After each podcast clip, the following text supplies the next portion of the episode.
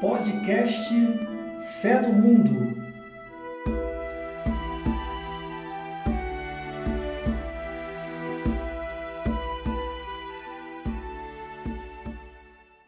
Então sejam bem-vindos ao nosso 18º episódio do podcast Fé no Mundo e o primeiro episódio ao vivo, né? Esse foi um projeto que o Ricardo idealizou ainda na pandemia, a gente estava até conversando um pouco sobre isso. É, o que, que a gente poderia fazer na época da pandemia para estar tá levando mais conhecimento, né? Trazendo é, mais luz né, da fé para as pessoas e decidimos fazer o podcast. No início é, era Ricardo, né, que foi idealizador do, do projeto, a Érica, a Érica Assis, lá da paróquia São Vicente, Vicente Paulo, e eu, a Beatriz Vilela, como âncora do projeto. Com um tempo a gente recebeu também a Isadora, que era uma ouvinte nossa. uma sim. fã, uma fã. Era uma fã e passou a integrar o time, ficando Érica Assis, a Isadora Xavier, eu e Ricardo. E conforme o tempo foi passando, veio a, a Érica precisou sair porque as coisas presenciais começaram a acontecer e ela precisou voltar a dar aula, a trabalhar com a perseverança, então ficou com um horário bem apertado e aí o Carlos Giobon fez parte um tempo aí das, da metade para a reta final do nosso podcast. Então foram pessoas que contribuíram muito para a gente chegar até aqui hoje, né? No décimo mandamento da lei de Deus. Então antes da gente começar, só vou contar um pouquinho a historinha para vocês assim. Quando a gente decidiu, quando o Ricardo decidiu fazer o podcast, a gente primeiro tinha que definir o tema, o título do podcast. E aí a gente fez uma reunião, eu, Érica e ele, tudo online. E decidiu por podcast Fé no Mundo. E aí, o que, que a gente iria falar, né? Então teria que ser alguma coisa que fosse é, fácil, assim, porque o Ricardo é um estudioso, é um, tá fazendo teologia pela PUC. Né? A Érica trabalha com a perseverança e tudo, mas somos eu e a Érica somos leigas, mais leigas no assunto. Então a gente foi até uma ideia a princípio da Érica da gente falar sobre o decálogo, né? Que hoje são os mandamentos. Que às vezes a gente achou até que no início fosse uma coisa simples. Bem simples. Pô, os 10 mandamentos da lei de Deus é tão simples. Só que quando a gente se debruçou em cima desse catecismo aqui da Igreja Católica, a gente foi, foi vendo que não era tão simples assim como parecia. E destrinchar os dez mandamentos levou quase dois anos. Praticamente dois anos, é, né? Praticamente dois anos.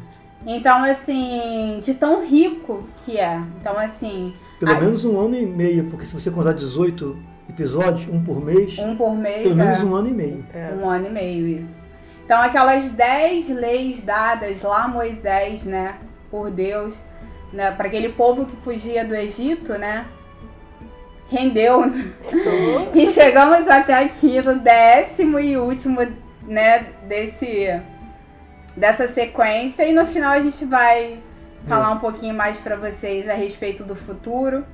Mas hoje a gente então inicia o décimo mandamento da lei de Deus, né? O último episódio dessa série, o Decálogo.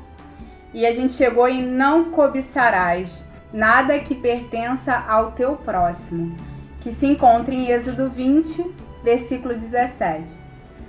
Quero dar boas-vindas a vocês que estão nos acompanhando pela live no Instagram. Infelizmente a gente não pôde fazer pelo YouTube, né? Porque a gente está iniciando aí.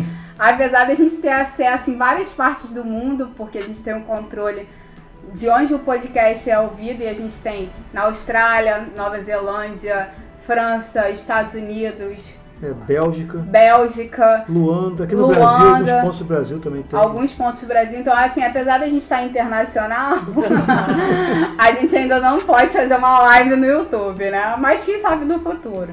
Então, a gente está fazendo a live no Insta e essa live vai ser transformada depois em um, em um mais um episódio, do 18º episódio do podcast, né? Tá. Pelo Spotify. Pelo Spotify. Isso. Então, quero dar boas-vindas né, ao Ricardo Adriano, idealizador do podcast.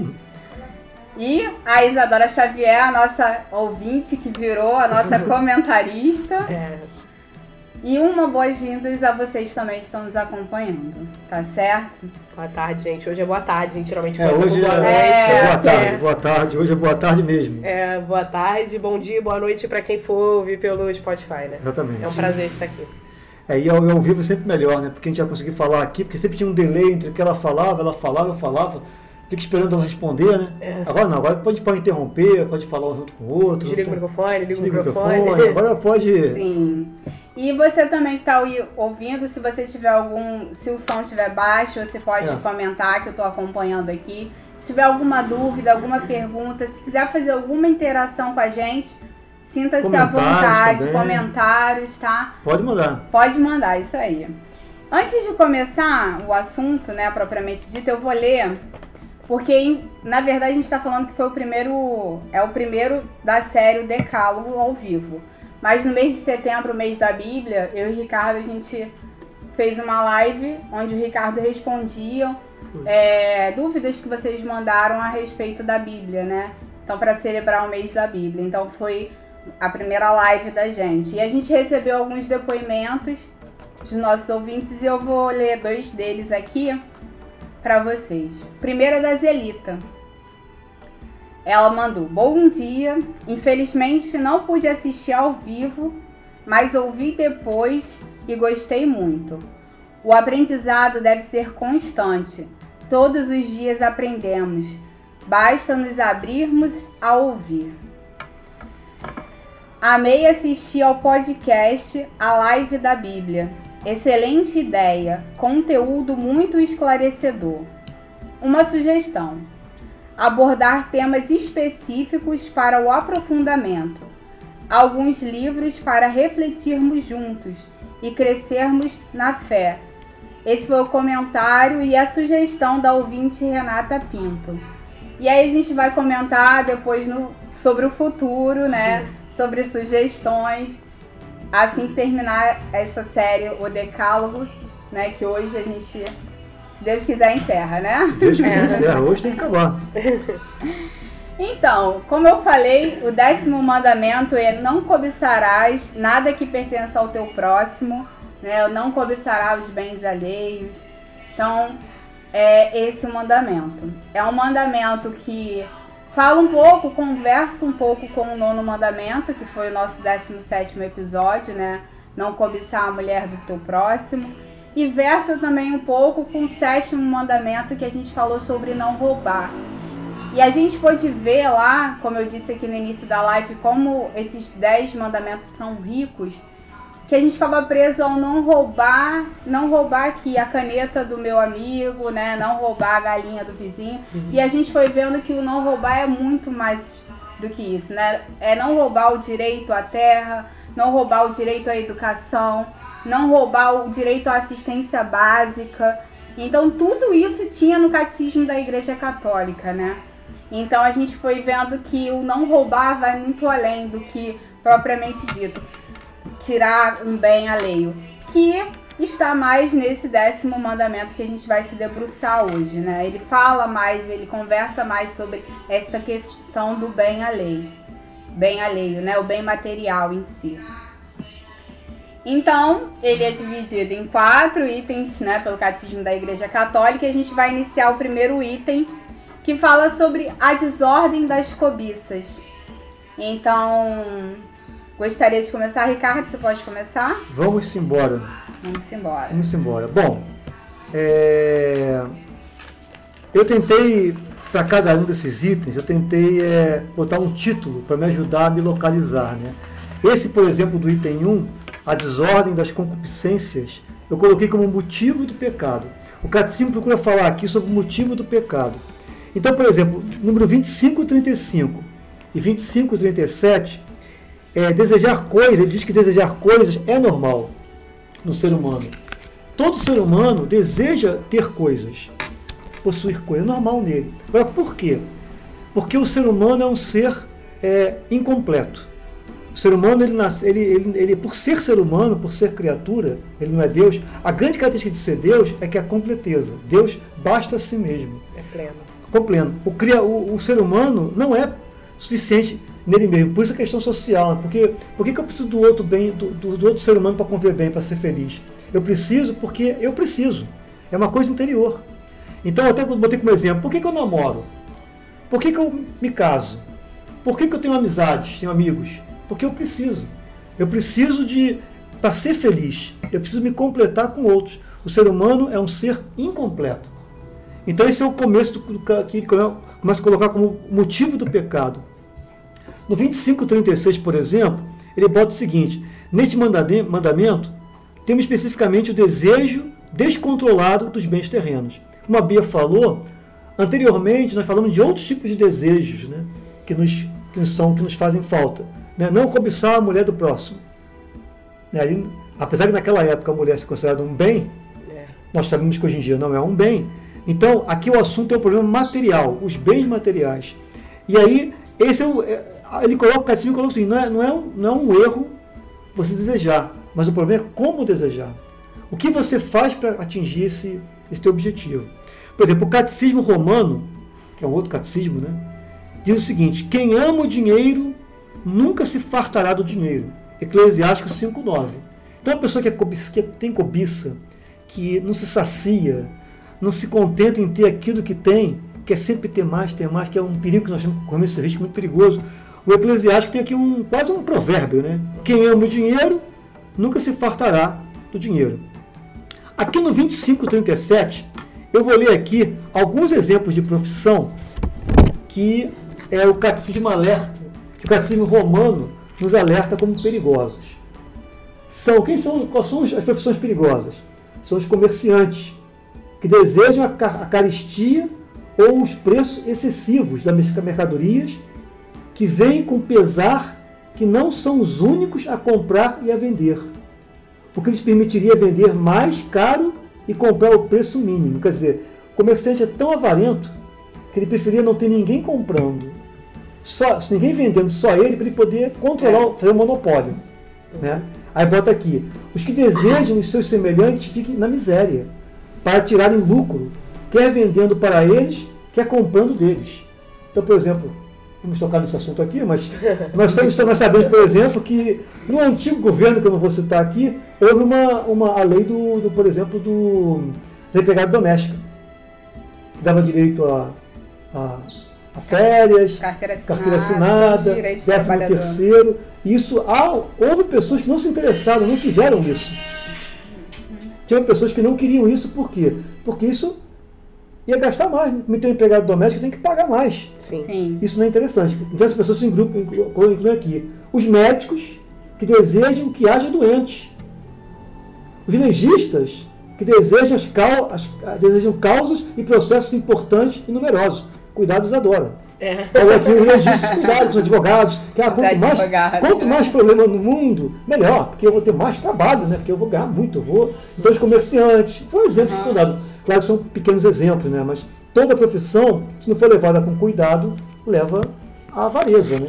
Sim. Então esse é o problema. E aí, no 2538, para encerrar esse item 1, Santo Agostinho é, diz que a principal origem do mal, quando se desse um mandamento, seria a inveja. Né?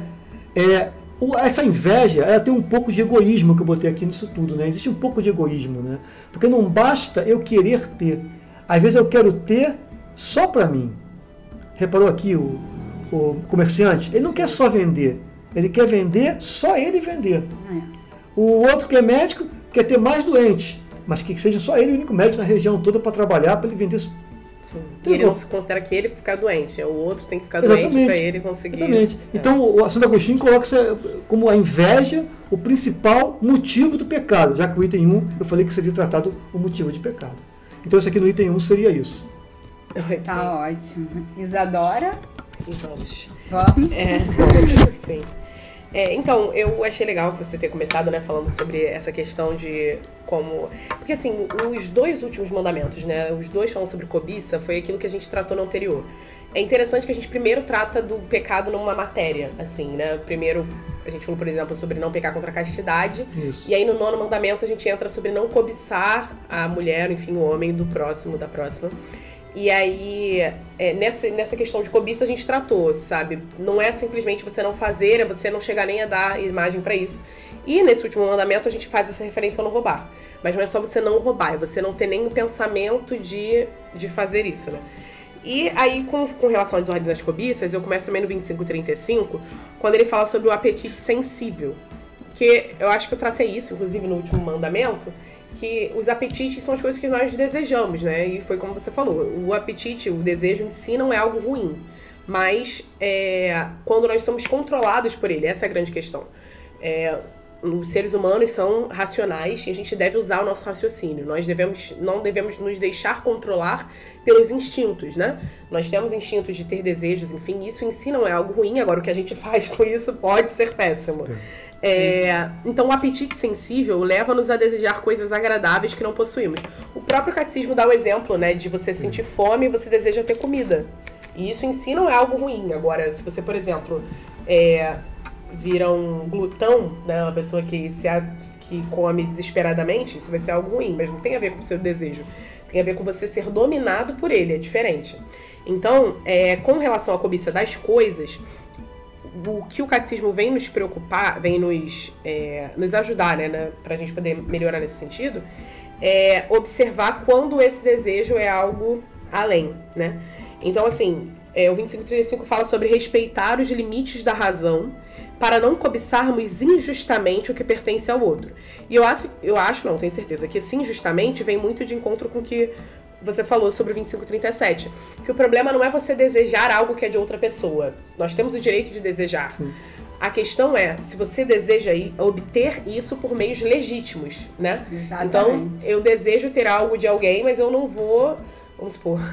Eu desejo ter um pedaço de terra, mas nem por isso eu vou fazer grilagem nem por isso eu vou desmatar a Amazônia, entendeu? Então, assim, é...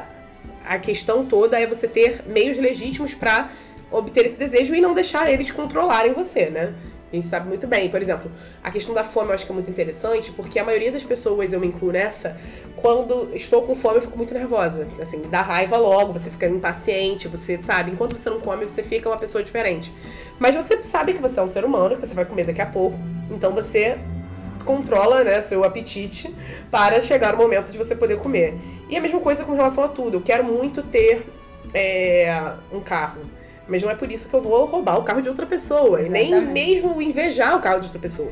Que aí é onde a gente entra no 2536, primeiro, porque ele trata o seguinte: é, o décimo mandamento proíbe. E aí ele bota várias coisas que são proibidas pelo décimo mandamento. Primeiro, é a avidez. A avidez seria o fato da pessoa ser avarenta, né? No caso, ela não. Ela querer ter pelo ter. Porque isso é uma coisa muito interessante, inclusive.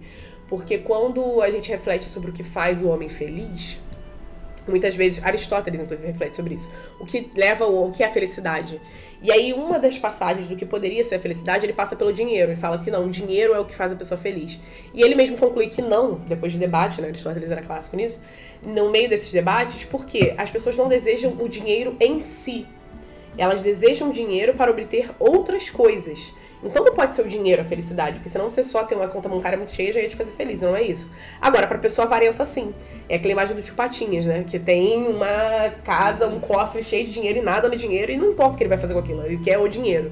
São pessoas, muitas vezes, que nós precisamos ter essa atenção. Porque muitas vezes é alguém que vive para trabalhar, para receber salário, e aí não faz nada com isso. Trabalha, tem muito dinheiro, tem muitos bens, tem casa aqui, casa ali, casa colar, tem muda de carro a cada seis meses, é, muda o telefone a cada vez que lança um novo. Só que aí, o que, que ele tá vivendo, né? Assim, o que, que é. Qual é a vida que ele tá levando é, fora? É, Isadora, tem gente que nem troca de carro e nem troca de telefone. Tem isso, né? Eu conheço muita gente. Muita gente não, mas eu conheço uma galera que tem dinheiro por ter. Sim. Pra acumular. Tipo assim, vou acumular, tipo aquela passagem do cara que, que colhe o trigo e vai botando lá uhum. e vai né? Safe no celeiro. No celeiro, é. e aí depois que ele junta muito, muito, muito, ele fala, agora eu tô tranquilo. É, ele junta tanto, aí não tem mais celeiro, ele fala, não, vou construir outro. outro depois é. que eu construir outro, relaxa. Eu relaxo. Aí Deus fala, pobre do homem, nem sabe que dessa noite ele nem passará. É. Então, assim, muita gente quer dinheiro só por acumular e Sim. come mal, se veste mal, não viaja, não faz as coisas por ter o dinheiro, né? É, exato. Sim. E então assim, a avidez ela é condenada, não é você querer prosperar, você querer ter condição, porque isso é uma coisa inclusive que eu acho que é válido a gente refletir aqui nesse momento, porque algumas pessoas têm uma ideia de que a igreja condena o dinheiro, condena a riqueza em si. E não é essa a questão, né? O problema é que você não pode fazer deixar isso te dominar, né? Não dá para você ter servir a dois deuses, o Deus é o dinheiro, você vai deixar algum de lado. Então, é, a avidez era condenada. A segunda coisa que ele menciona no 2536 é a paixão imoderada por riqueza e poder. Então não é só você guardar tanto, mas às vezes tem pessoas que não têm, mas vivem uma vida para ter. E isso leva a consequências absurdas muitas vezes. Então você ter uma paixão imoderada, isso é uma coisa interessante. É, da mesma forma que você lá no 2535 fala sobre cobiçar injustamente, no 2536 fala sobre você ter uma paixão imoderada. Você desejar ter um bem, você desejar ter uma riqueza, um conforto, né? Que a gente vive num mundo capitalista. Então, assim, você sabe que precisa ter bens, precisa ter condição financeira para se manter minimamente. E ou então para ter um conforto mesmo, não é só pelo teu básico, para você ter um conforto. Isso não tem problema. Agora, quando isso se torna uma paixão imoderada, não só pela riqueza, como também pelo poder, é onde ela leva a gente a pecar. Então a gente não pode ter, tem que evitar, deve evitar e é condenado. A terceira coisa foi o que o Ricardo citou, o desejo de se apropriar sem medida dos bens terrenos, que conversa com o que estava falando acima, né? É você querer ter tudo, né? É interessante como, por exemplo, a gente tem uma, uma economia desde muito tempo, né, no nosso país, de latifúndio, sabe?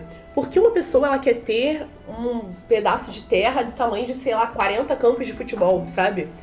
O que, que ela quer ter com isso? Entendeu? Sendo que se ela tiver um pedaço de terra para cultivar é, do tamanho supor, de um campo de futebol já é algo inimaginável para maior parte esmagadora da população, assim. Mas ela quer ter 40, entendeu? E 40 eu acho que eu tô sendo até generosa, tem galera que é, tem mais. Eu ia falar. É. Então, tem assim. Gente, tem muito mais. Exato, e assim, é um desejo de se apropriar sem medida, e, e, assim, a questão da apropriação aqui também é muito interessante. Porque não é só você ter, sei lá, eu herdei esses 40 campos, ai caramba, caiu no meu colo. Mas de querer se apropriar. Então, além de algo que às vezes não é meu, mas uma pessoa tem, eu quero ter os 40, não quero ter um pedacinho para mim, do legítimo, para viver minha vida.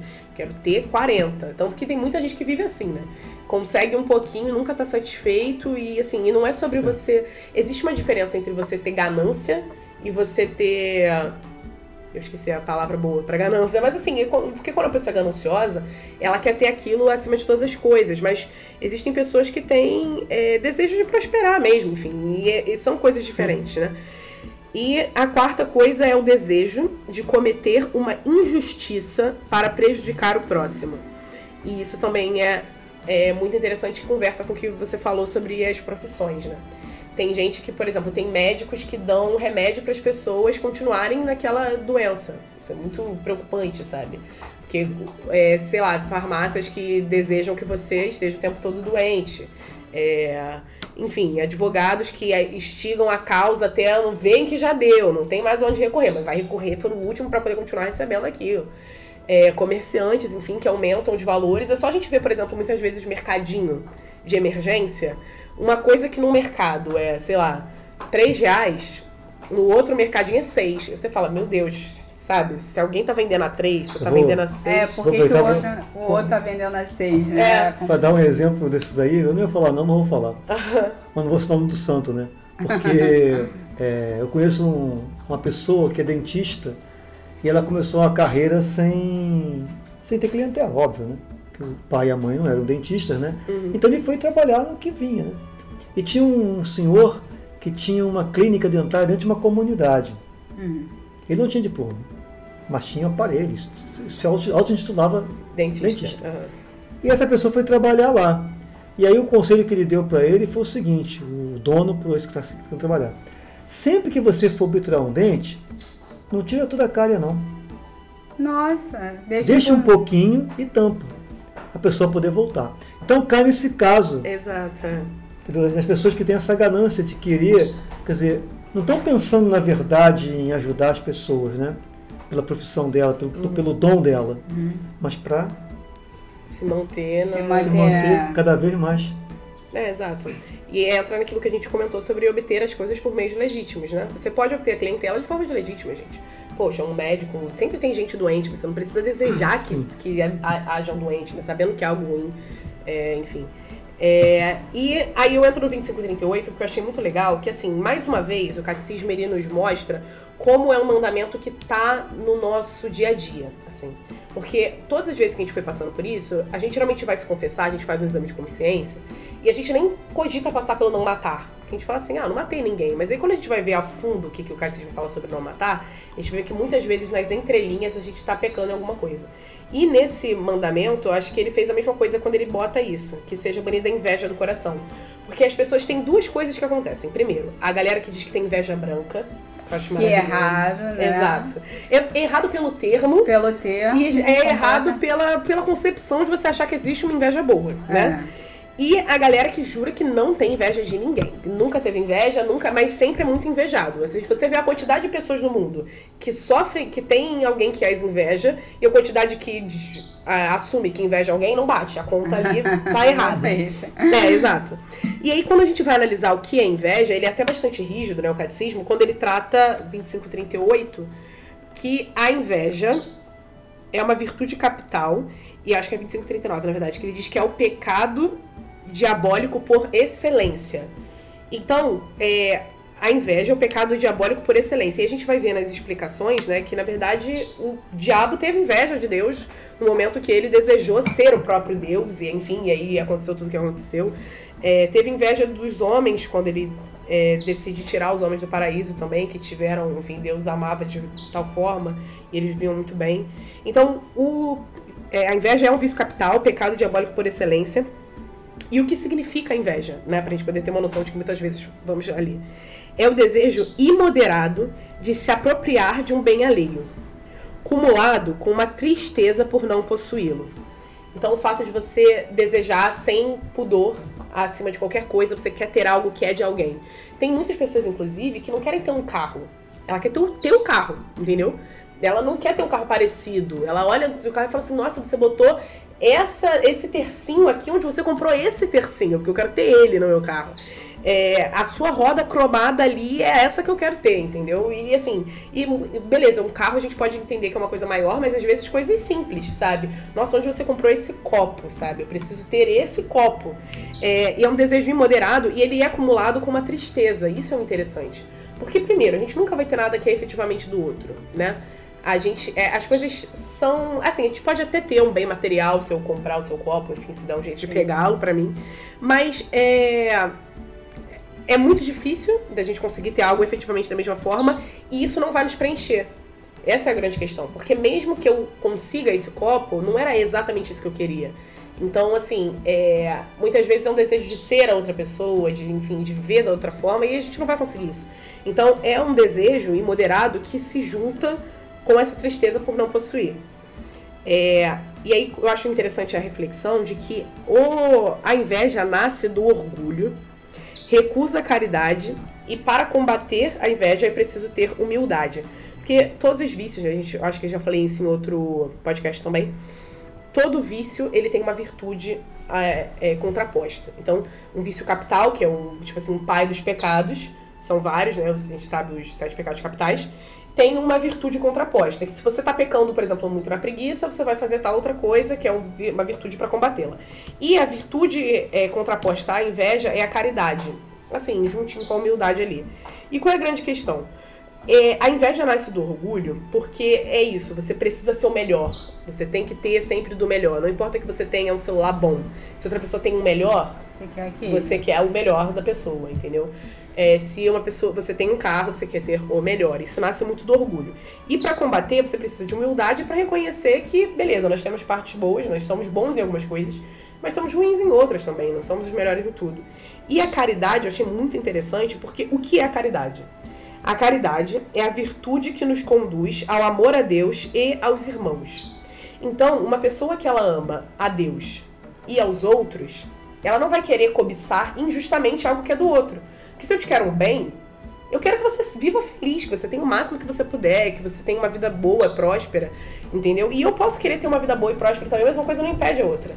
Então, é, a caridade é essa virtude que contrapõe a inveja. Então, muitas vezes, quando nós percebemos, por exemplo, que temos essa atitude, que estamos com um desejo moderado, alguma coisa sobre bens alheios ou bens de uma forma geral, nós podemos nos dedicar à caridade, até com relação aos bens gerais, né? Você percebe que você tá é, tem muito no seu armário, você tem se importa muito com as roupas que estão ali, com os sapatos que estão ali, aquilo te dá um apego muito grande. É, experimentar fazer, efetuar doações, sabe? Olhar pro próximo com mais amor, você enxergar que você tem seu armário lotado de coisas que você considera essenciais e tem gente vivendo com menos do que o mínimo, sabe? Que realmente é necessário. Então, quando você efetua caridade, você acaba rompendo, né, com, com essa cobiça. E aí, só pra encerrar mesmo a minha fala, é uma indicação que eu dou para quem quiser se aprofundar mais. É, o Papa Bento XVI tem uma encíclica sobre caridade, que é a Caritas in Veritate. É, então é interessante para quem quiser se aprofundar sobre o tema, né? Diz inclusive sobre isso, sobre é, como a caridade ela é- tem a ver né, com a relação dos, do amor entre os irmãos. Mas aí eu finalizo esse início. Ótimo. E, e é, é isso mesmo que vocês falaram, né? Desejar as coisas é normal, é do ser humano, mas até que ponto esse desejo, né, é, ultrapassa, né, a inveja, né? Que como o Ricardo falou, Santo Agostinho diz que é, o, é o- a origem de A origem todo do mal, é a inveja, e como a, a Isadora colocou, né, de que inveja não, não existe inveja branca, né? Além de ser um termo branca. racista, né? E, e a gente, às vezes, eu me pegava algumas vezes falando isso, assim, inveja boa, não inveja branca, né? Ah, mas, mas tipo assim, ai, quando alguém vai entrar de férias e você tá trabalhando, aí É. você fala, ai, que inveja, queria também. mas assim, acaba virando algo meio que que é errado, mas que a gente tá acostumado a falar de, no, no sentido de desejar aquelas coisas também pra si. Não que você esteja invejando, que você queira tirar aquela férias do Exato. próximo, né? Sim. Mas É que você você também. sonha também com É, que aquilo. você É. sonha também com aquilo. Não chega a ser uma inveja, a gente É, só que a gente acaba tratando, né? É. Bota assim, ah, que é errado e a gente tem que começar a se policiar em falar isso, porque a gente sabe que a inveja não é nada bom, né? Uhum. E, e eu vejo que isso cresceu muito com as redes sociais. Né? Eu acho que antigamente as pessoas elas aceitavam muito mais o que elas tinham, o que elas tinham Sim. alcançado, o que elas tinham conquistado, os desejos para se completar, né? Como você falou no início. E com, com as redes sociais você vê muito o que o outro É. Exibindo o aparentemente. que o outro tem É, aí você começa. você quer também. Quero Sim. também. Tipo, Tudo pô, aquele tênis é muito bonito, eu quero um tênis igual. Ah, aquele É. vestido é muito bonito, eu quero um vestido igual. Uhum. Então a gente começa a querer muito o que é do outro. Não roubar efetivamente o do outro, né? Mas pensar até que ponto esse- eu quero aquilo mesmo pra mim ou é porque o outro está usando? É, o seu ideal passa a ser o do outro. Pa- Passa a ser o do outro, que também é, É até uma é questão errado. interessante que uma reflexão sobre as redes sociais. Tem muita gente hoje em dia que vai para um médico, por exemplo, fazer uma cirurgia plástica com a imagem de outra pessoa. É. Eu quero ser essa daqui. E você fica assim, gente, nunca, não vai ser, né, Anja? E aí depende também do médico ter a decência, né? Enfim, a. a a questão De de, dizer que é, não de vai falar, não exato, vai olha, eu posso, o que, que você tá vendo de errado aí em você? É o nariz? Posso tentar mexer no seu nariz. Agora, deixar o seu nariz igual o do, do fulano não é diferente, sabe? É. É, e realmente, a rede social, ela. A minha mãe, né? A minha mãe é cabeleireira, né? Uhum. Trabalha, trabalhou muitos anos de comércio, mas se formou pelo Senac. E É, hoje tá eu não vou comprometer. Minha mãe tá assistindo aqui ao É. vivo. Ao vivo, ao vivo. Mas assim, bacana. eu não vou falar nomes e tudo, mas durante a vida dela como cabeleireira, que foi como ela ajudou meu pai a criar, né, a custear, né, as nossas coisas, o pessoal chegava com a revistinha Sim. e aí falava, tipo assim, o cabelo do meu tamanho e falava assim, ah, eu quero esse penteado, só que era um penteado que precisava ter um cabelo do tamanho do da Isadora, entendeu? Com, né, com o volume do da... Aí minha mãe fala, se minha mãe é muito sincera sempre, eu falo que minha mãe é, tende ao sincericídio, né? Ai, mamãe, impossível, minha filha, só se você nascer de novo. Então, assim, existem coisas que realmente. E tem gente que tenta, fala, não, eu vou deixar igualzinho, tá aí. Confia em mim, né? É. E ilude a pessoa também, né? É Sim. complicado porque tá pensando financeiramente, né? Sim. E não no outro. Sim. Mas vamos seguindo Vamos aqui. seguindo. É, senão a gente É, fica aqui vamos- até amanhã. Vamos ser banidos do Instagram. Você É. vai no Instagram. Então, como eu falei no início, o décimo mandamento, né? Não cobiçará as coisas do próximo. Ele se divide em quatro itens. A gente falou agora do primeiro item, que foi né, o motivo do pecado, né? E aí, só relembrando, Santo Agostinho diz que o princípio, a origem de todo mal é a inveja. A gente vai partir agora para o segundo item, que fala sobre os desejos do espírito. Ricardo, então aí no teu, na é, tua na colinha aí, o que, que você aqui, tem a dizer sobre os desejos do, do espírito? espírito né? Termo tão complicado, né? Nossa. Poxa, mas na verdade o que eu entendi disso aqui foi o seguinte: ele fala da possibilidade de superar o pecado. Então quando fala do desejo do espírito, é, é que fica difícil com, essa, com esse título, né? Chegar a alguma conclusão. Mas é interessante o seguinte: se a inveja, que é o grande mal, é uma coisa interior ao ser humano, não seria uma coisa exterior que iria nos ajudar a superar esse problema. Queria combater. Queria combater. Então o 2541 coloca assim: só o Espírito Santo pode saciar o coração do homem. Se nós vimos no primeiro item que eu falei, que o homem é um ser incompleto, que ele precisa de alguma ajuda, né? essa ajuda tem que ser interior. E é interessante que o próprio 2542 vai colocar uma, uma, uma posição de São Paulo. São Paulo ele, ele tem uma crítica muito séria à lei judaica apesar de ter sido um fariseu, né, um uhum. cara que seguiu muito a lei, né, ele coloca uma, uma, uma, uma oposição entre lei e espírito. É muito comum nos textos de Paulo falar uma oposição entre lei e espírito. Só que a gente, a gente confunde um pouco isso quando pensa em espírito. Né? Pensa uma fumacinha, né? Mas na verdade a lei. É a, que, bomba. É, a bomba. A lei, a lei é a questão da, da regra. Né? Ora, se a lei fosse suficiente para reprimir a inveja, bastava ter uma lei não inveje. Se tivesse uma lei, você não. não mas o problema é que não é, a, não é a lei que você, não é a lei que vai nos ajudar. Sem combater. É uma dentro, coisa interior. Né? Então Paulo faz essa, essa separação entre lei e espírito. Até ele bota aqui num trecho de Romanos 7,7, que o catecismo cita, né? Ele bota assim: é, sinto, porém, sinto, nos meus membros outra lei, que luta contra a lei do meu espírito, e me prende à lei do pecado que está nos meus membros, que ele faz uma oposição entre o corpo dele e o espírito. Tomando sempre certo cuidado, né? quando fala é. corpo, espírito, vamos citar isso aqui, que essa oposição é perigosa, mas temos que tomar cuidado. Né? É como se a lei da tendência do mal, que é uma concupiscência, é uma lei, fosse algo interior. E nesse caso, só uma lei interior, a do espírito, pode ajudar.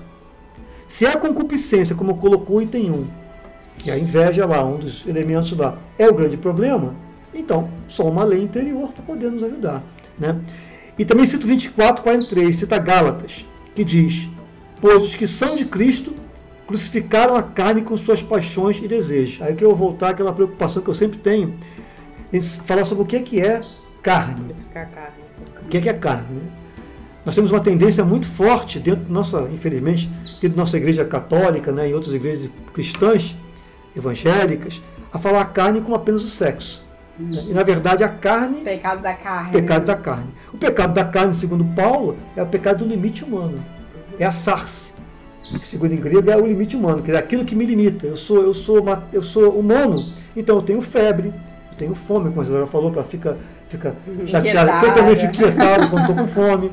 Também tem. São limites humanos. Uhum. Né? E até uma coisa interessante, imagina assim, vamos pensar a seguinte hipótese, eu tenho aqui um pedaço de pão, eu estou com fome. Eu vou ter coragem de dividir meu pedaço de pão com ela que está com fome também? Para isso, eu preciso ter a lei do Espírito. Porque se for pela, só pela lei, divido o alimento com o teu próximo. Eu dividi coisa nenhuma, eu vou comer tudo que eu estou com fome. Sim. Só uma coisa interior, ela é capaz de me ajudar a combater essa má tendência. É isso que a Igreja Católica coloca no item 2, na minha opinião, o desejo do Espírito. Como superar esse problema? Só aí, não tem outra forma. E até Sim. conseguir atingir a virtude da caridade que eles Exatamente. Se você pensar, por que, como é que Cristo resistiu à cruz? Pelas condições humanas? Por isso, não. Pela condição humana, ele viu. Ele falou no horto, pai, livrai-me. Porque ele sentiu que o negócio é feio para ele ali, entendeu? Na verdade, teve que ter uma força interior. Aí que a gente entende que o espírito está uhum. nele. É uma coisa que faz superar o limite humano, a nossa dor, a nossa fome. Entendeu? Então é nesse sentido que eu vi o item 2. Ótimo. Sim. Tá? Isadora. Vamos. É, pra, bom, pra começar, de todos esses mandamentos que a gente leu no catecismo, eu já falei isso, esse item 2 foi o que eu tive que ler mais vezes, assim. Esse problema do espírito é e complicado. reli, e reli, eu falei, meu Deus do céu. E aí reli, eu fui ler a passagem, piorou, falei, cara, acho que eu não tô entendendo mais nada. Tô cansado. Eu vou Desculpa, beber uma gente. A Fernanda falou que. Ah, pra tirar o passarinho de perto do celular. Viu? É. a nossa, a nossa back, do backstage aqui, a nossa ajudante, mamãe, pode- ela vai tirar o passarinho. É participação especial. É que, ô, Fernando, é ao vivo, Fernando. É, Fernando, é ao vivo. é, ô louco, meu, como É, diria essa a magia, pra dar uma ideia de Teresópolis. É, entendeu? estamos estamos- em Teresópolis, por exemplo. É, Laudaci. Laudaci. É, Laudaci. Obrigado, Fernando, por... Valeu. Depois tu vê quem tá participando também, depois dá uma olhadinha. Deixa essa hora. Quando você vai acabar, quando você vai acabar, vai lá. Tá, eu só não consigo ver aqui, Ricardo, porque não é Não, o se meu... você, mas se você participar, aperta no, no ao vivo. Não, engraçado. só você que É consegue. pensão, Então eu vejo, tá bom. Vai, vai, vai falando com essa Dora aí que eu vou. Tá, a Isadora vai falando sobre... É. E. É, calma, vou, vou voltar. Tá, então quem tá participando, Ricardo? Fernanda, Rosinho, Elbert, minha sogra Dona Ina e a Rosângela estão Ó. participando. Muito bom. Muito bom. Pra participar, eu, eu, eu É. E. É. Que eu tava falando que foi difícil ler, foi, foi na passagem e complicou. Mas vamos lá. Uma coisa que eu reparo aqui é o seguinte: o item 2 do catecismo. Ele diz o seguinte: são os desejos do espírito. E aí no título ele bota um espírito com E minúsculo, né? Então são os desejos do espírito, do nosso, né? Como o Ricardo tratou aqui, sobre a importância de nós fortalecermos o nosso próprio espírito para que ele possa resistir à carne, enfim, nos limites humanos, etc. Mas, em muitos momentos durante os itens, né, desse item 2, o 25.4.1, 25.4.2, 4.3, etc., ele trata sobre o espírito com E maiúsculo, o Espírito Santo. Então, uma das coisas mais importantes que a gente pode entender é que, enquanto seres humanos, nós somos fracos, nós temos as nossas fragilidades, nós sabemos disso. Mas nós cremos, enquanto cristãos, num Deus que é todo-poderoso, que é mais forte do que tudo.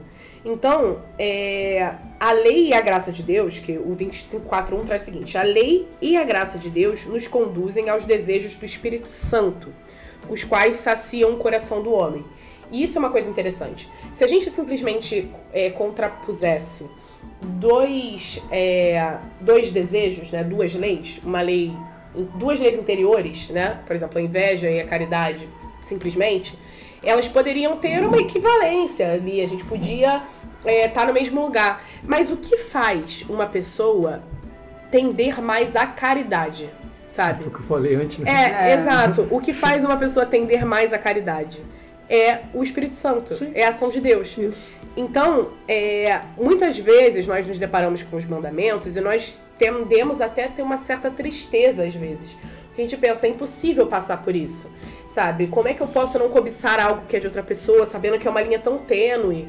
Como eu posso não, sabe, desejar a mulher do próximo? Como eu posso não pecar contra a castidade, não, enfim, levantar o nome de Deus em vão? Só que todas as ações, né, nossas ações, elas podem ser conduzidas por Deus. E aí sim, nós vamos conseguir é, ultrapassar esses limites humanos, né? E essa é uma grande questão. Os desejos do Espírito Santo saciam o coração do homem. Quando você é uma pessoa invejosa, você tem inveja, não importa o quanto você conquista coisas de outra pessoa. Porque tem pessoas que conseguem. Pessoas que são tão poderosas que elas estalam o dedo e as coisas acontecem do jeito que elas querem.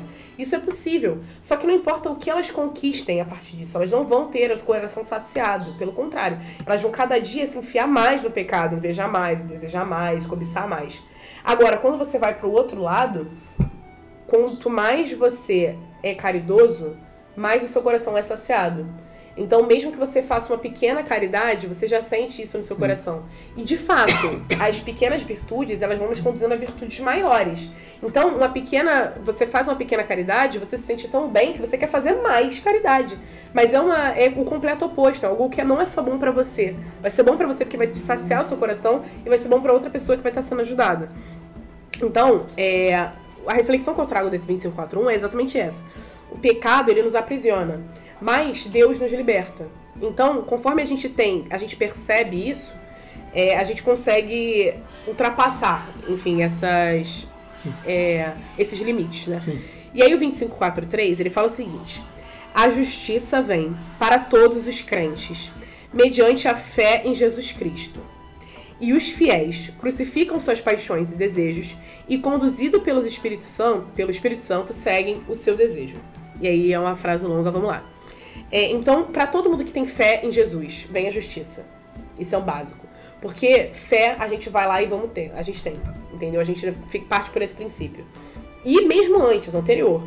Se a gente acha assim, poxa, eu queria ter fé. Porque a gente nunca tem fé o suficiente, essa é a verdade. Né? Se a gente tivesse, Deus diz que a gente tivesse fé desse tamanho, a gente moveria uma montanha. Então a gente sempre acha que falta. Mas a fé, a própria fé, é um dom de Deus. Então, se eu não acho que eu tenho fé o suficiente, eu posso pedir a Deus que me dê a fé. E só nesse, nesse pedido a gente já tem a fé aumentada.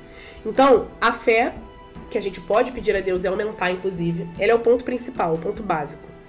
Se nós temos essa fé, nós confiamos em Deus, então nós podemos abrir mão dos nossos desejos, das nossas paixões humanas, da carne, do limite, como foi tratado aqui, e ser conduzidos pelo Espírito Santo para conseguir o para seguir o desejo do espírito, que são os que vão nos saciar. Então é isso, assim, eu não vou me estender muito nesse item 2, até porque eu acho que já foi bem tratado, mas essa é a grande questão. É, quando a gente perceber que, mesmo que está sendo dominado, por às vezes, por desejos que são limitações nossas, nós podemos pedir a Deus que nos envie seu Santo Espírito. E assim nós vamos conseguir moldar o nosso próprio espírito, Sim.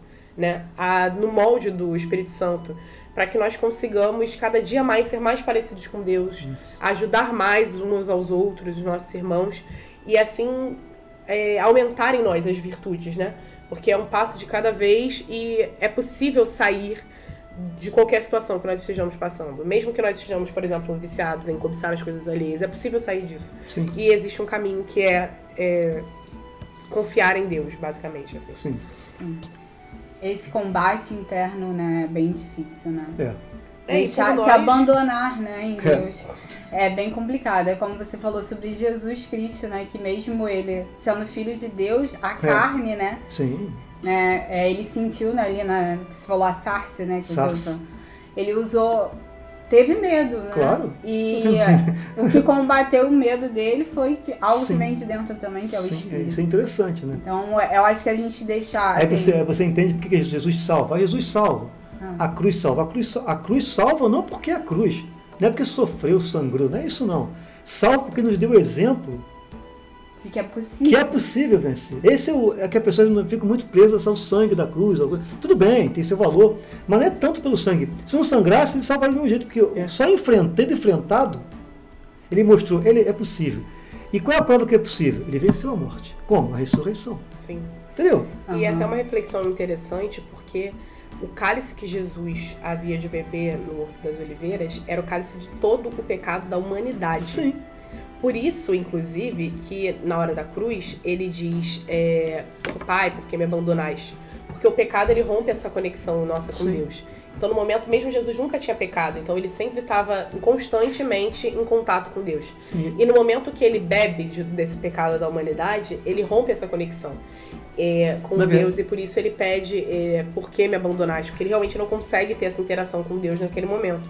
Então, é, Jesus mostra que efetivamente na humanidade, sabe, independente dos erros que você cometeu, é possível superá-los, sabe? É. Isso é, é importante a gente ter essa noção também. É que na verdade isso, essa coisa de, de, de é um, uma coisa meio complexa, né? Um estudo que é feito. Uhum. Hoje a igreja entende que não houve um rompimento entre Jesus e o Pai. O Pai se silenciou Sim. em respeito à liberdade humana. Exato. Exato. Então eu falei? Sim. Entendi. Ele tava, a posição de Deus Pai naquele momento é de puro sofrimento.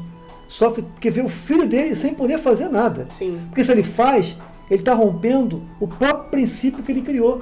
Criou o homem na liberdade. Você não criou uma liberdade? Então eu posso fazer o que eu fizer. Pode fazer. Só que tem um detalhe, né? Aí que entra a fé. O, quem tem a última palavra é o pai.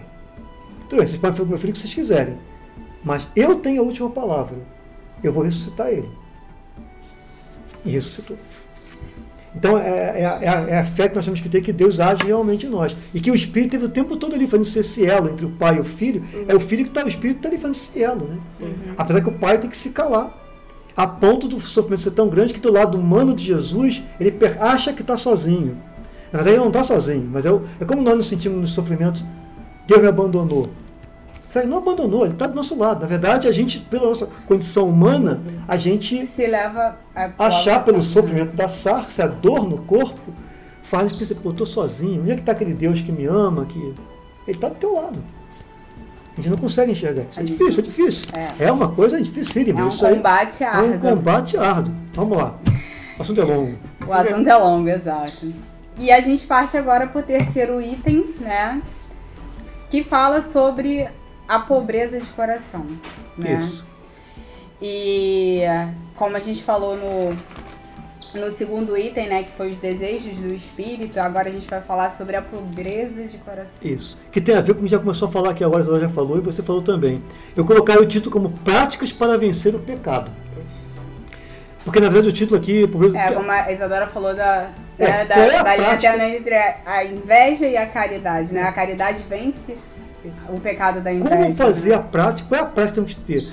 O 2546 coloca o seguinte: ele propõe como prática a pobreza no espírito.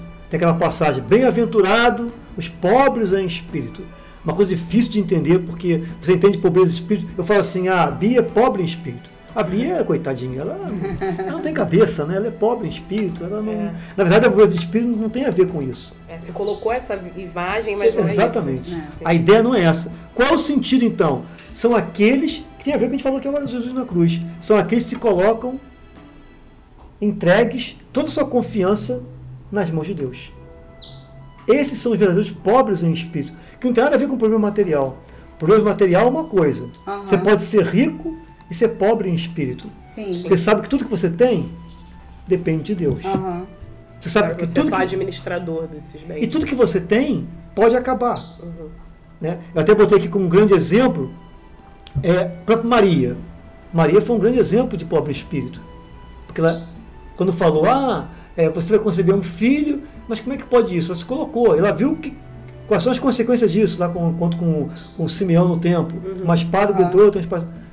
Pô, imagina essa mulher ouvindo isso. Ela se colocou, ela é pobre de espírito, ela colocou tudo na mão de Deus, eu confio em Deus. Outro exemplo, o próprio Cristo, né? que botou aqui, em, segundo, o Catecismo cita 2 Coríntios 8, 9. Por causa de vocês, de vós, se fez pobre.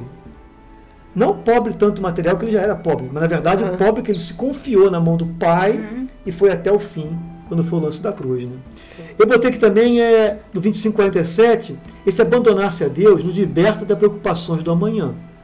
Então a gente tem que ter isso em mente também. Muita gente está preocupado com o futuro. O que, que vai ser meu futuro? O que, que vai acontecer comigo? Tem aquela passagem que a gente não, não consegue acrescentar um fio de um côvado ao nosso tempo. É. Quem, quem pode controlar um fio de cabelo que vai cair do seu, da sua cabeça ou vai nascer? Não tem como controlar isso. O grande exemplo foi São Francisco, que se entregou totalmente nas mãos de Deus, viu a vida feliz. O que, que é no futuro? Não sei. Alguém vai me dar um pão para comer, alguém vai me ajudar a me dar um copo de água. Ele, esse foi um grande exemplo de entrega, né?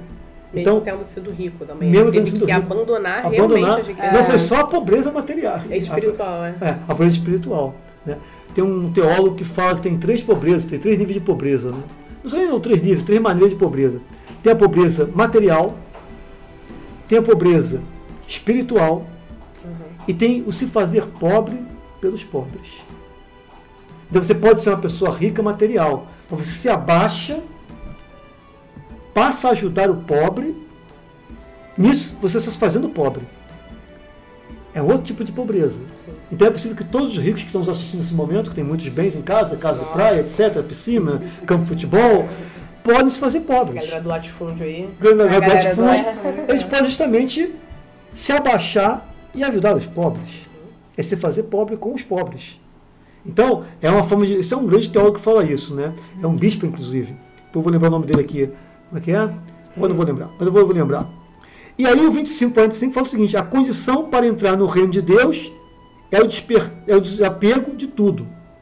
Ninguém pode servir a dois senhores, como você contou, Mateus 6 e 24. Ou servirá ao dinheiro, São Francisco citou essa frase também, ou servirá a Deus. Agora, a pessoa para entrar no reino, ela vai ter que se desapegar disso. Sim. O como é difícil um rico passar por um buraco de um, O camelo, Mais é mais fácil o o camelo camelo passar passar um buraco da agulha. Da agulha. É interessante até que essa passagem do camelo tem muitas interpretações. Né? Cada Sim. pessoa diz que o camelo é uma coisa, que a agulha é outra e É. não sei o quê. É, E uma que eu vi recentemente, eu não lembro também quem, quem foi que falou, acho que foi um padre, não sei como dar os créditos aqui. É, foi um padre que falou, era de que o buraco pelo qual se passava Isso, no. Na cidade, cidade nas, né? É, nas cidades era Isso. um buraco. É, era pequeno. Na Isso. verdade, na verdade, acontece, isso era feito para evitar invasões. Uhum. Então, quando um povo vinha invadir outro povo, se você estava no, no teu, no teu reinado lá cercado, eles tinham que se passar. passar. Até o próprio. Então, se você viesse com camelos ou com cavalos, se fosse cavalo naquela época, ele não conseguia passar. O cavalo tinha que passar e passar devagarzinho. Isso era tempo da cidade se precaver da invasão. É. E, e talvez não fosse nem camelo, fosse um outro animal, mas tem dificuldade para passar no buraco tão baixo. Mas então, aí Mas não é a questão- impossível no sentido de que você imaginar uma agulha de É. linha e passar no. Não, é. Não, não, não, É. não, não. Isso aí não. Aí é má interpretação. Sim. É nesse sentido. Não, então, é porque o, o camelo, ele era o animal que carregava tudo Sim. na, na época, né? Assim, de fazer viagem, essas coisas, não tinha trem. Tinha fusca. Não tinha caminhão, não tinha. Aí tinha que botar no camelo. Então, pro camelo passar nesse buraco, ele precisava tirar toda Tudo. a bagagem Também, dele faz sentido. pra poder passar no buraco Sim, da agulha. sim. Então, a imagem que tem é essa. É mais fácil o camelo passar pelo buraco da agulha, porque imagina a dificuldade de você ser um mercador que tá carregando coisa pra caramba Sim. no camelo. Isso. Você tem que tirar tudo do camelo, o, ca- Olha- o bicho tem que abaixar e passar. Uhum. Agora, se não fizer isso, ele não entra. Então a mesma coisa. É mais fácil pro camelo fazer isso, tirar e abaixar, do que pra uma pessoa rica aceitar se despir sim, bens sim. poder entrar. Por isso que é buraco. pobre em espírito. É. Né? Não é pobre de pobre material. Aham. Você pode até. E você pode fazer tudo isso, depois que passar o buraco, fazer tudo de, fazer de novo aqui, levar o cabelo e continuar a estrada, né? Pode vocês também, né? Mas você está carregando um fardo. Então, na verdade, a- a- os bens seriam como. Depende de como forem encarados, é uma dificuldade para viver, né? Sim. Medo de assalto, sequestro. Tem muitos bens, né? Tem carro muito bonito. Quanto mais você tem, mais você Mas quer você- proteger, mais você quer E você, ter. mais você fica. E mais você fica sem tempo pra Deus, na verdade. Exatamente. Exatamente. Porque Então, você tem tanta coisa pra desfrutar, pra administrar, pra- que Deus vai ficando ali. Tipo, obrigado, Deus. Tipo assim, é que nem aquela frase no carro, né? Foi Deus que me deu. foi Deus que me deu. Mas assim, é, até que ponto eu estou exercendo, né, é, essa minha comunhão com Deus? Sim. né? Sim. Lógico que a gente não vai julgar e dizer que ah, é, ser rico é, é ruim, né? Não, não, não, é, não, isso. não é isso. Mas é essa questão mesmo, que às vezes quanto mais a gente tem, menos tempo a gente tem para fazer uma verdadeira comunhão com Deus. né? E aí tem aquele terceiro caso, menos tempo, condições tem também de fazer pobre com os pobres. Pobre com os Porque eu estou pensando só em mim. Eu estou bem. O outro, Sim, você para até de enxergar. essa você verdade. pode ter É. dinheiro. Se você conseguir se abaixar e ajudar o outro, pô, que, né? que alegria. Deus te deu, agora você vai repartir com os Por outros. isso que é tão importante também ser fiel no pouco. Exatamente. Né? As pessoas É. falam muito sobre isso. Se você espera ter muito para Não. ser caridoso, você não vai ser caridoso quando tiver muito. Vai. Porque se você tem 100 reais e você consegue dar dois, que seja, beleza, você conseguiu dar esses dois. Isso quer dizer que quando você tiver mil, você talvez dê Sim. a proporção que Dá. eu vou fazer. É, 20. Às vezes Exato. matemáticas nesse Sim, momento. e vamos lá. Agora, se você espera, você fala assim, não, como eu só tenho 100, eu vou ficar com esse 100 todo pra mim, mas quando eu tiver 200, eu dou. Edu, Aí você nunca vai conseguir. Exatamente. Então é nesse sentido que eu coloco a blusa do espírito. Esse item 3 aqui. Tá ok. É, eu vou num caminho semelhante, né? É, sobre a pobreza do coração. E é, é o seguinte: o pobre em espírito é aquele que procura o reino dos céus. Porque eu acho que essa é uma grande questão. Quando a gente quer ser rico materialmente, a gente procura a riqueza. E aí você constrói a sua vida para buscar isso. Então assim, você vou trabalhar, vou trabalhar para cá, eu vou estudar, vou estudar mais para cá, porque no final o que eu quero é isso, é ser rico. É um objetivo de vida. O pobre em espírito, ele procura o reino dos céus. Quer dizer que ele não pode prosperar na vida, procurar riquezas aqui? Não. Quer dizer que essas riquezas não vão ser o suficiente para ele, não vão parar. Então, isso é importante para a gente ter o discernimento. Eu posso ter as coisas aqui, posso querer ter mais coisas nesse mundo, mas o meu fim último deve ser o reino dos céus. E se eu entendo isso, eu consigo bem administrar. A gente falou muito sobre isso quando a gente falou sobre o não roubar, né? Sim. Porque nós não somos efetivamente donos de nada, nós somos administradores, nem mesmo da nossa vida. A gente fala isso no Não Matar também. Então, sendo administradores, nós não devemos administrar só pra gente. Porque Deus não dá as coisas, Ele não tá me dando, por exemplo, um carro só pra eu ter um carro pra eu ser feliz. E a outra pessoa que tem um carro, ele gosta menos. Por isso que É. ele não deu. Não é assim. Agora, se eu, é, tudo que eu tenho na minha vida, ela deve ser, deve ser compartilhado. Todos os dons que nós recebemos, é meio que a oração de São Tinácio, né? Todos, Sim. todos os dons que me deste, com gratidão vos devolvo. devolvo. Precisa ser tudo é, que nós temos, precisa ser colocado à disposição dos outros, do próximo. E aí, quem é esse próximo é a grande questão, né? Pode ser o próximo mais próximo da família mesmo. Você, por exemplo, não ser avarento ao ponto de você ter um carro e você não dar uma carona pra sua mãe pra ir no mercado Sim. Sabe? Se é, ou então você não dá carona para um amigo, você não quer ser o caminho, entendeu? É, é, é complexo, né? Mas assim, a, a pobreza do coração ela é possível Sim. mesmo para quem não é pobre materialmente. E é, tem, isso tem muito a ver com o abandono à providência de Deus, como o Ricardo Sim. falou, que nos liberta das preocupações da manhã. E aí, eu trouxe uma referência também com São Francisco, que é o seguinte: o catecismo diz que é preciso desapegar das riquezas. E as duas, os dois paralelos que eu trago são São Francisco e aquele jovem rico de Mateus 19, 21 ao 22. Que é aquela passagem que Jesus está conversando com um jovem e ele fala: que o príncipe não está no reino dos céus? Sim. Aí Jesus fala: O que, que você acha? Ele fala: Não, mandamentos eu cumpro. Eu falo, A lei, legal. a lei, a lei. É, A lei fomos, aqui. tá Legal. eu no Paulo, você não perde. Aí ele acha que Jesus vai falar, beleza, tá pronto? Não. Aí Jesus vai falar, Não é legal, lei. tu cumpre a lei. Então, É, o problema não e é. agora você pega tudo que você tem e doa. Aí ele vai embora triste, na passagem vocês vão dizer É. isso. Ele vai embora triste porque ele era muito rico. Então, é, esse homem foi triste porque ele não conseguiu desapegar das coisas humanas. Se ele tivesse reconhecido que uma riqueza maior ainda era estar com Jesus, ele teria facilmente desapegado. Que foi o que aconteceu com São Francisco, que tinha uma vida materialmente rica e é, viveu a vida feliz a partir do momento que ele abandonou essa riqueza material e conseguiu focar em- na é, riqueza espiritual, né? Que tá ligada à pobreza de espírito. Então, é, São Francisco viveu uma vida e vive uma eternidade feliz porque decidiu seguir Jesus. Isso é algo que é importante a gente ter. A referência de que é, não é que hoje todo mundo precise não ter nada no seu nome, sabe? Viver como São Francisco de abandonar tudo. Mas é de dar o devido valor às coisas, sabe? Eu preciso valorizar um bem material como um bem material. E isso ser um meio, inclusive, de me ajudar a viver uma vida melhor para que eu possa alcançar espiri- um bem espiritual, enfim, a pobreza de espírito. Não que isso seja um bem em si, como se, sabe, como se fosse igual a Torre de Babel, como se fosse possível com, a partir de tijolos alcançar a Deus. E não vamos, sabe? Não importa quantos bens você acumule, você não vai chegar no céu por eles, entendeu? Sim. E qual é o seu objetivo de vida? Porque você pode falar assim, não, mas eu não quero, não, o céu pra mim tudo bem, eu posso deixar pra lá. O que eu quero mesmo é um dia ser o maior milionário do mundo. Aí é uma escolha sua. Lembra aquela passagem que, para não ficar muito longo, mas lembra aquela Aham. passagem que Jesus fala que ele elogia o empregado é, esperto. Isso, é. Ah, Lembra aquela sim. passagem? Uhum. Ele sabe que vai ser mandado embora. Então, eu tenho uma, eu sou eu sou o cara que faço meio campo com os, com os credores do, né? Do meu patrão aqui, né? quem pegou o empréstimo. Aham. Então eu vou negociar com eles. É interessante que nessa passagem as pessoas dizem o seguinte, os exegetas aí, na verdade, tipo assim, se ele devia um, ele cobrava dois. Só que esse segundo aqui era para ele. Ele que era o negociador.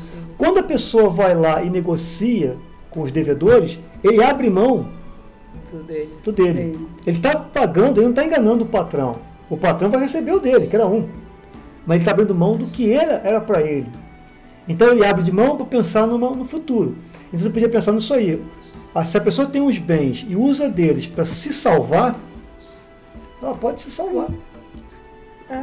Depende, ela pode se salvar. Ele pode, até se você fez.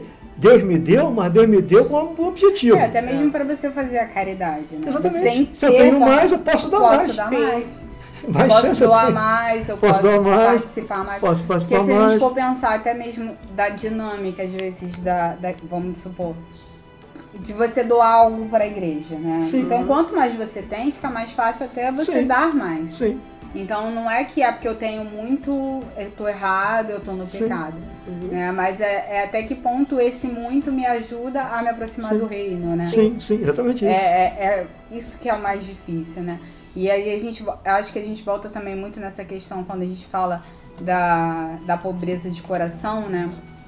É, entender também as nossas vulnerabilidades, Sim. né? Sim. Porque às vezes a gente pensa assim, ah, mas é, é muito fácil, eu vou abandonar tudo que eu tenho para seguir a Deus, né? Mas esse muito que eu tenho, né? O que que é também, na verdade? Porque às vezes a gente acha que é, tenho muito. Eu não sei se vocês estão me entendendo, mas às vezes assim, por exemplo, às vezes eu não preciso ter materialmente, Não, entendeu? não, não é só... Ela é- não é só a questão É material, que o termo aqui é né? material por É, causa que é do, por causa do décimo mandamento. mandamento.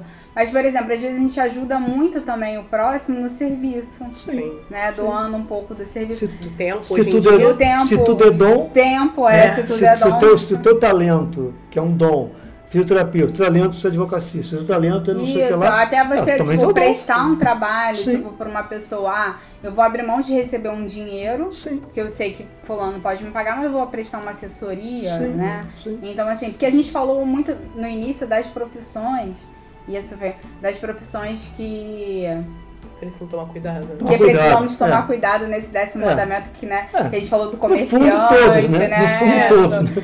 Então, mas também como essas profissões, elas podem ao mesmo tempo Poderia. serem caridosas, poderia, né? poderia. Um médico, né, que pode prestar serviço, a gente falou do médico que às vezes quer que tenham Sim. doentes pra ele ganhar Um comerciante que pode doar uma parte Mas- daquele lucro do, do dele que vão ser jogados fora para os pobres. Pros pobres, exatamente. Ou vender mais barato para lugar mais, que precisa mais, vender mais barato aquele lugar. E para quem pode pagar mais, paga, paga, paga Exatamente. mais. Bem, O próprio catecismo, quando fala sobre as suas profissões, um pouquinho antes, ele fala sobre a importância de você exortar, né? Sim. Exortar é você dar um conselho, só que vivendo aquilo, né? Não importa você. Eu posso te dar um conselho, se eu não vivo isso, vai fazer uma mínima diferença, porque você vai estar vendo que eu não tenho credibilidade para te falar. Então, quando essas profissões conseguem, todas, né? Quando nós conseguimos ser honestos, né? A gente dá um exemplo muito melhor do que simplesmente falar alguma coisa Sim. tipo. Exatamente. sim. É. Ok. Então, vamos partir pro quarto Vamos lá, item vamos lá, agora. vamos lá. Vamos fechar a tampa. o último item, então só fazendo aqui, recapitulando, né? Nesse décimo mandamento, nós falamos sobre a desordem das cobiças, né? Falamos sobre os desejos do espírito, a pobreza do coração e agora a gente vai falar no quarto item do querer ver a Deus. É. Esse é bem pequenininho. É, quase uma conclusão de tudo, né? Sim. Na verdade, eu, eu botei aqui uma pergunta para me lembrar, que até se encaixa com o que a Isadora acabou de falar. Né? Se na vida não é o ter o mais importante, que eu escrevi, isso aqui em casa, não combinamos então, Isadora. Não foi ela que escrevi, não, tá, tá impresso já. Se na vida não é o ter o mais importante, então qual seria o mais importante da vida? Aí vem a- o item 4, querer ver a Deus. Qual seria o desejo último do ser humano? Aí cai naquilo que Isadora falou. O que, que pode me saciar? O Espírito me ajuda. Mas aquilo, ele vai me ajudar, mas ele não, ele não faz tudo. É preciso que eu faça a minha parte. O que, que vai me saciar? Algumas pessoas ao longo dos séculos tiveram essa visão de Deus, chama-se de, de visão beatífica de Deus. É ter uma visão assim de uma, vai uma claridade no céu, aí vai ver uma luz, eu vou enxergar o céu como ele é. Na verdade, não é isso, né? Na verdade, a visão de Deus é você ter essa experiência de Deus. Isso. Né? Senão, senão só, só videntes que poderiam ter essa visão, mas os outros que não são evidentes. Então, a verdade é, é uma experiência de Deus. Né? É o que ele bota aqui. Descobrir qual o desejo último. O que, que me satisfaz realmente? É o ter? Não. Não é o ter. Se fosse o ter, Francisco já estava feliz antes de, de largar tudo.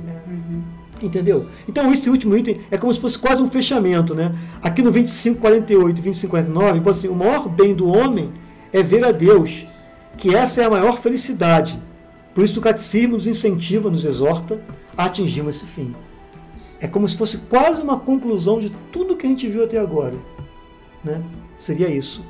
Dos dez mandamentos, Sim. nosso objetivo é ver a Deus. Mas esse ver a Deus ainda tem uma visão extra classe lá, uma visão Uhum. Transcendental. Transcendental. É uma visão Transcendental. de vê-lo Na aqui, experiência. na experiência. Então, quando você consegue enxergar que o, que o teu cliente de advocacia pode pagar X e você vai fazer por ele X o preço em vez de 2X, se o teu comerciante só pode pagar 10, não, paga 5, tá bom, tá bem, tá, tá, meu prejuízo está pago já. É. Tá resolvendo, tá resolvendo tudo. É tão simples, né? Então, basicamente, para terminar, eu vou depois ter uma conclusão aqui, mas eu terminaria por aqui, esse item 4. Sim. E vocês adoram? É, essa sua reflexão me lembra que o próprio Jesus fala também né, nos evangelhos que Ah. quando você faz um bem a um irmão necessitado, é a mim que você está fazendo. Isso. Então ele se preocupa de mostrar isso, que você, a gente tem muita essa impressão de que não viu a Deus, não vê É. a Deus, mas na verdade quando você vê o irmão em necessidade é ele que você tá vendo, né? Porque é a pessoa que você tá podendo ajudar. Então assim, é, o ver tem muito a ver com a experiência. Sim. E o que eu destaco também para finalizar de forma breve é que o 2549 diz: "Resta ao povo santo lutar com a graça do alto para alcançar os bens que Deus promete". E eu acho interessante a referência do lutar, porque a gente tratou muito sobre isso aqui. Nós vivemos realmente uma batalha dentro de nós, entre os limites humanos e, enfim, a experiência do espírito, as leis do espírito, as Sim. leis humanas. Então não deixa de ser uma batalha e é preciso que nós lutemos, mas tendo a consciência de que não estamos sozinhos nessa luta. Nós vamos lutar com as graças do alto e para alcançar os bens que Deus promete. E essa promessa é o que a gente precisa olhar de verdade, assim. Porque Deus não prometeu um carro pra ninguém, não prometeu uma casa É. pra ninguém. Deus não prometeu nada disso, sabe? O que Deus promete em essência são os dons espirituais. Por isso que muitas vezes, eu lembro que num dos primeiros podcasts, eu nem participava ainda, vocês falaram sobre é, o que a gente, o que a gente está pedindo pra Deus. Isso. E qual é a importância de você. Por que, que você está pedindo aquilo pra Deus? Você está pedindo um emprego com salário melhor. Mas por que, que você quer mais, mais dinheiro nesse salário? É. E isso é importante a gente ter em mente. Se você quer mais salário só pra você ter mais coisas pra si, então não é efetivamente algo que Deus está te mostrando, não é uma promessa de Deus. Agora, se você quer ter mais pra fazer mais, Fazer é mais, diferente. Diferente. Então, é, todas as coisas que nós temos, elas precisam nos conduzir a Deus. Isso é o ponto final. E é isso, assim, esse mandamento ele fala muito sobre cobiçar as coisas alheias, e no início a gente tratou muito sobre isso, principalmente no tópico 1, né? De como o que é a cobiça, o que é a inveja, até é pesado denso, mas ele termina de uma forma muito leve, né? Mostrando que é possível você sair disso. E a forma de você é, evitar que esses desejos, essa cobiça, seja dada de forma injusta dentro de você, é você fortalecendo a justiça dentro do seu coração, que é o que vem de Deus. É Sim. possível, entendeu? E o caminho é esse, para seguir todos os mandamentos, para conseguir. O caminho é buscar intimidade com Deus, buscar esse contato, é, experimentar, fazer a experiência de Deus, que é a forma melhor que a gente pode fazer isso é na comunidade, é nos irmãos, é no serviço. E dessa forma nós podemos efetivamente contribuir não só para nossa salvação, como a dos outros, né? E viver como na unidade de um corpo, né? Na unidade de um corpo, como Jesus propõe, com ele sendo a cabeça e a igreja Sim. sendo efetivamente um corpo em que nenhum membro é mais importante e que cada um fazendo seu serviço, sua função, o corpo funciona bem, né? A humanidade vai funcionar bem, vai funcionar melhor se cada pessoa reconhecer a sua responsabilidade Sim. e atuar da forma mais parecida com Deus possível, né? E como. Desculpa. Não, você pode falar, pode falar, pode falar. Não, eu tô falando assim, que a gente chega nesse quarto item, né? Que é querer ver a Deus é, é o nosso maior objetivo. E como é engraçado como ele se dá, né? Como ele realmente é o princípio, o meio e o fim, né? Sim. Como que tudo se encerra nele, né? Sim. Né, Ele se dá, a gente age conforme Isso. os mandamentos, que a gente termina hoje a série o Decálogo, para estar em comunhão com Deus, para no final ver a Deus. Sim. É o alfa e o ômega. É o alfa É. e o ômega, o princípio meio e o fim. Princípio e fim. Tipo, é, é- Não, faz todo sentido, cara. faz todo A sentido. fé não é uma coisa des- desconexa, né? Sim. Quando entendido direitinho, ela é muito bonita, né? É. Eu queria terminar aqui, Bia, com Sim. o último item do último tópico, do último mandamento, que é uma, uma palavra de Santo Agostinho, que eu acho que é bem legal, que fala um pouco sobre essa comunhão perfeita com Deus, que é o 2550. Vou até ler aqui para encerrar. Aí haverá a verdadeira glória. Ninguém será louvado então por engano ou bajulação. As, verda- as verdadeiras honras não serão recusadas àqueles que a merecem, nem concedidas aos indignos. Aliás, nenhum indigno terá tal pretensão, pois só quem é digno será ad- admitido.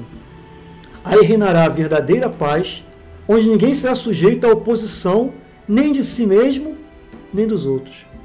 Da virtude, o próprio Deus será a recompensa. Ele que deu a virtude e se prometeu a si mesmo como recompensa melhor e maior para que possa existir. Aí tem até uma citação aqui do livro de Levítico que é muito bacana. Eu serei o seu Deus e ele será o meu povo. Na verdade, é o que você acabou de falar. é um Deus que se dá para nos ajudar a chegar a Ele, a visão a Ele. E os mandamentos que a gente fez aqui nos 10, os decálogos que a gente trabalhou, se você pegar de ponta a ponta, isso aqui resume bem isso. É o tempo todo Deus, como você falou, Ele está comigo. É o tempo todo Deus se dando, nos ajudando A chegar a aí. chegar a Ele. Quer dizer, Ele não quer que a gente chegue sozinho. Ele, ele sabe que a gente sozinho não vai chegar. Sim. Eu vou me dar a você para você poder chegar a Ele. né? Tem aquela música muito, muito bacana, música bem antiga, mas acho bem legal que ela vem. Eu mostrarei que o meu caminho. Tem uma parte que ele fala assim: Eu creio em ti, que crês em mim, e a minha luz, na minha luz vereis a luz. Quer dizer, é um Deus que acredita em nós. Ele não, não, é, não é- não é só nós que acreditamos em Deus, ele acredita em nós também. Por isso que ele se dá para que nós possamos chegar a Ele, a vê-lo. Porque a visão total vai ser realmente, realmente a verdadeira, verdadeira visão somente no céu. Sim. A gente consegue ver aqui na Terra apenas de modo passageiro. E assim a gente dá para encerrar essa, essa série longa. É. 18 meses para encerrar essa série Decálogo. Para quem chegou aí no, no meio do caminho, né? A gente explicou no início como surgiu o podcast Pé no Mundo. Então depois vocês podem ir lá no, no, no Spotify, Spotify. fica gravado, vai ficar no Instagram também. Vai ficar gravado no Insta também, no Spotify, para saber um pouco como foi criado todo esse projeto e como a gente escolheu o Decálogo para ser a nossa o nosso é, ponto de partida. Então, assim, eu quero agradecer vocês pela presença aqui hoje. Primeiro podcast gravado, né? Com a gente aqui interagindo fisicamente. Na sua casa, Na minha É. casa. caiu na rua, você dormindo ali, deitado na rua, descansando ali. Queria pedir desculpa, Fernanda, pelo passarinho. É. Pô, passarinho é Mas assim, né? Ao vivo tudo acontece. Passa um carro, uma Um moto. carro, É. moto. Agradecer muito, como a gente falou no início, só reforçar aqui no final a Érica, né? A Érica Assis e o Carlos Giobon, que estiveram com a gente também, né? Nessa empreitada aí. E como até mesmo foi a Renata Pinto que falou lá no início, que ela deu a sugestão, né? Que a gente poderia pegar temas específicos para o aprofundamento, né? É, e alguns livros, né? Para refletirmos juntos. E hoje até quando a quando a Isadora falou da, da, da, da encíclica do. do Laudato Não, Não, não. Laudato Si é do, da caridade. Ah, né? da caridade. Cari- É. Caritas Caridade e Veritas. é- é. Eu achei legal porque uma vez eu, eu tentei ler e eu acho que eu não terminei de ler, mas é uma encíclica muito, muito bela também. Então, assim, a 16. gente vai, o Ricardo pode falar mais a respeito, mas a gente está aceitando sugestões, então, quem quiser saber, assim, a gente encerrou hoje, né? Foram 18 meses, como a gente falou, foi quase dois anos, para falar sobre os 10 Manda. man- man- mandamentos, sempre com base no catecismo da Igreja Católica. Então, assim, tinha um, um pouco da nossa verdade, um pouco da nossa individualidade, um pouco da vivência de cada um que passou por aqui, da Érica, da Isadora, do Ricardo, do Carlos, Sua. é minha. É. Mas sempre com base no catecismo da Igreja Católica. Então, assim, a gente espera também que vocês tenham gostado e a gente aceita sugestões para a próxima série do nosso podcast Fé no Mundo. Ricardo, você quer falar alguma coisa Eu- sobre esse futuro? Não, eu quero só agradecer. Futuro eu falo depois com vocês, mas a gente É. conversa. Eu acho Mas- que pode. Perdão, desculpa. dizer- Só pra falar pra galera que pode deixar no comentário ou pode mandar por e-mail. a. Sim, É. ver- verdade. Vocês podem deixar tanto no comentário aqui da live, né? Coisas que vocês gostariam de ouvir, ou mandar para o nosso e-mail, né? Que é o tlc.decolores@gmail.com. tlc.decolores@gmail.com.